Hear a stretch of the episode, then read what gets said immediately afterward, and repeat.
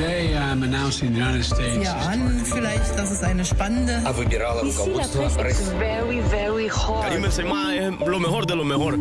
La revue de presse internationale sur Europe 1 au Royaume-Uni et en Italie ce matin. Première étape, l'Algérie. Bonjour Nour Chahine. Bonjour. À la une ce matin à Alger.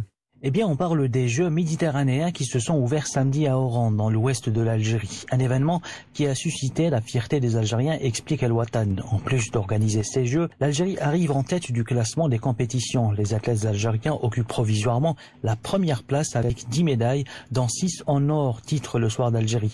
Notamment grâce au karatéka qui triomphe haut la main, indique le journal L'Expression. Les Gimèdes sont surtout une occasion pour faire la fête en grande pompe avec une cérémonie d'ouverture qui aura coûté plusieurs dizaines de millions d'euros. Cela aux côtés d'importants travaux qui ont complètement transformé la ville d'Oran pour accueillir ces Jeux, précise le jeune indépendant. De l'autre côté de la Méditerranée, en Italie maintenant. Bonjour Antonino Galofaro. Bonjour. De quoi parle-t-on à Rome?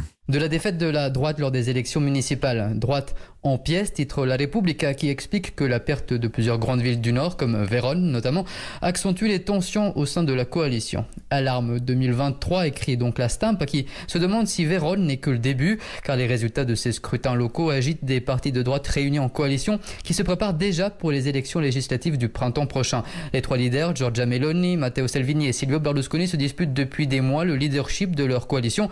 Ils doivent choisir qui deviendrait Premier ministre en cas de victoire l'an prochain. Une réunion est prévue bientôt, réunion qui doit être décisive en bien ou en mal, prévient la chef de Fratelli d'Italia dans des propos repris par il Corriere della Sera.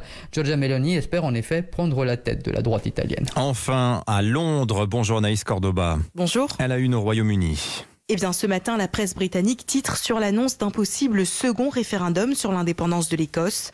En une du quotidien écossais The Herald, cette photo de la première ministre écossaise Nicola Sturgeon devant le Parlement régional.